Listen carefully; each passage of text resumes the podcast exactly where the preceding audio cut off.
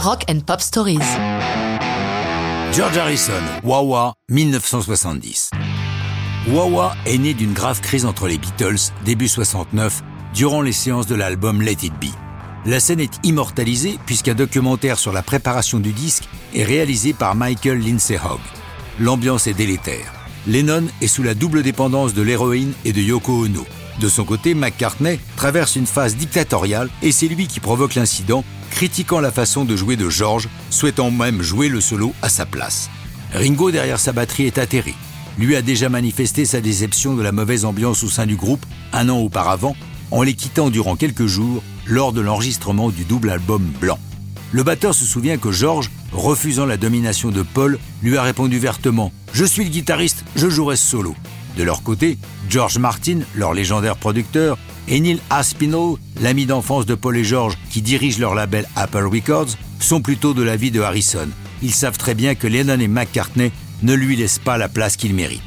Pour achever d'exaspérer George, quelques minutes après cette dispute, Yoko se met à pousser ses petits cris qui finissent en hurlements, son fameux chant pseudo-expérimental. C'en est trop pour Harrison, il claque la porte et rentre chez lui, nous sommes le 10 janvier. C'est à ce moment qu'il écrit Wawa.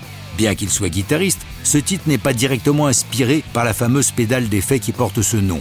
Par contre, le texte a tout à voir avec la migraine infernale qu'il attrape après cette journée extrêmement tendue.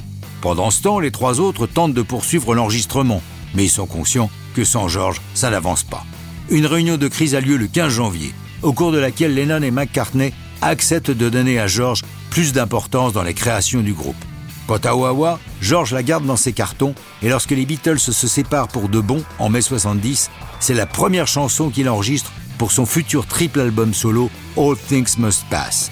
Il est bien entouré puisqu'il a autour de lui le fidèle Ringo, Billy Preston, Bobby Kyes, son buddy Eric Clapton et le groupe Badfinger dont il est le producteur.